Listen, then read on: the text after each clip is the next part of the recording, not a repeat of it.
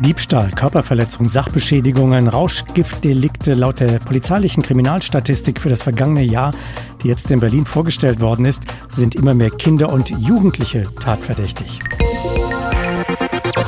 Und ein neuer Trend sticht laut Statistik ganz besonders hervor, nämlich dass Minderjährige vermehrt kinderpornografische Video- und Bilddateien in Chatgruppen verbreiten. Und das ist strafbar, denn seit Juli 2021 ist das Gesetz zur Bekämpfung sexualisierter Gewalt gegen Kinder verschärft worden. Deswegen meine Frage jetzt an den hessischen Justizminister Roman Prosek von der CDU. Aber zunächst mal guten Morgen, Herr Minister. Guten Morgen, Herr Schledeke.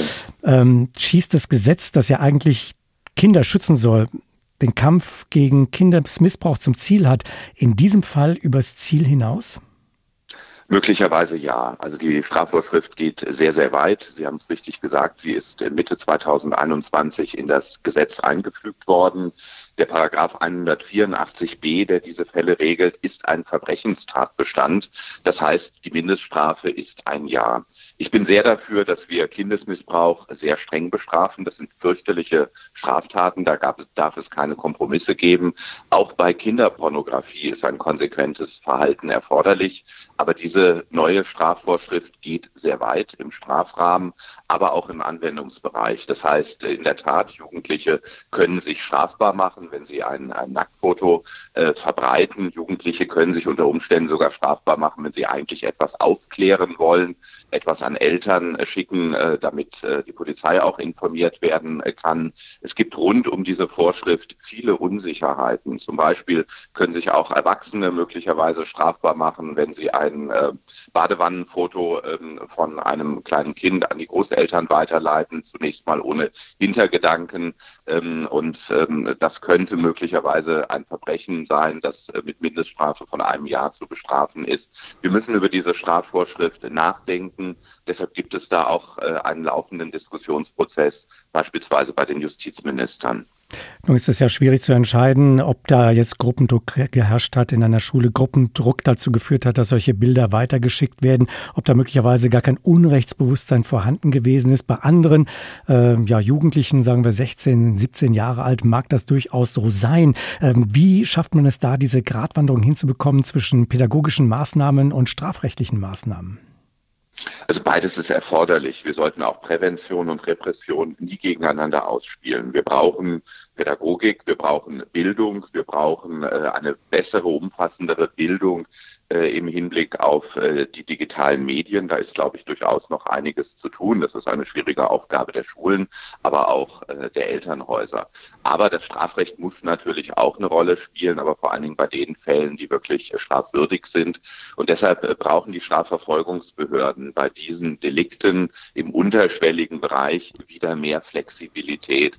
Und diese Flexibilität bietet der 184b, weil er eben ein Verbrechenstatbestand ist, zurzeit nicht nicht. Es kommen dann grundsätzlich auch keine Einstellungen in Frage und äh, die Fälle sind eben sehr ähm, unterschiedlich. Die Gerichte sind auch mit dieser Strafvorschrift sehr unzufrieden. Es gibt Vorlagen inzwischen auch an das Bundesverfassungsgericht, äh, dass das so nicht sein kann, dass da ganz ungerechte Ergebnisse herauskommen können. Deshalb müssen wir uns der Sache annehmen. Aber wie gesagt, Bildung ist genauso wichtig wie Strafverfolgung. Beides brauchen wir. Das heißt, wenn ich Sie richtig verstehe, Sie wollen Jugendliche auch nicht ganz aus der Strafverfolgung bei diesen Fällen herausnehmen, aber im Einzelfall entscheiden können?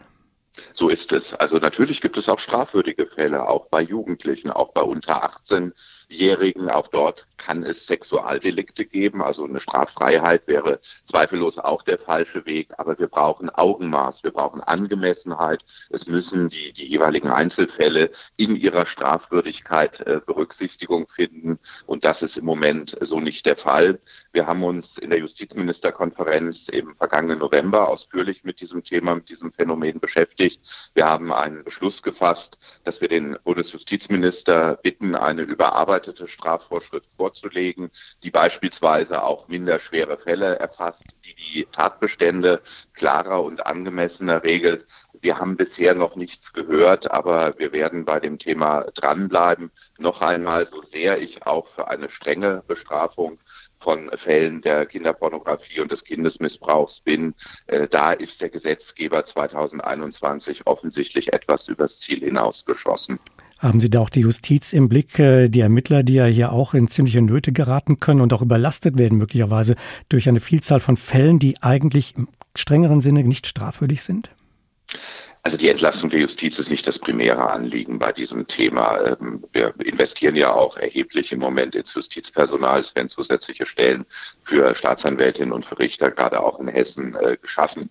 Aber natürlich, die Justiz muss sich auf das konzentrieren können, was strafwürdig ist. Und äh, auf die Justiz sind äh, im Zuge der Internetaktivitäten in aller Richtung natürlich viele, viele neue Fälle ähm, hinzugekommen.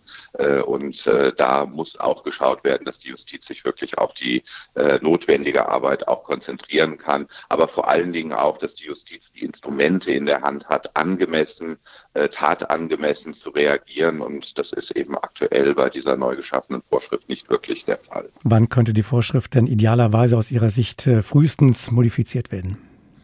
Also ein paar Monate wird das dauern, weil das ist ja ein Gesetzgebungsverfahren und ähm, die Änderung 2021 unter der damaligen Justizministerin Lambrecht war wahrscheinlich ein Schnellschuss. Das sieht man heute so.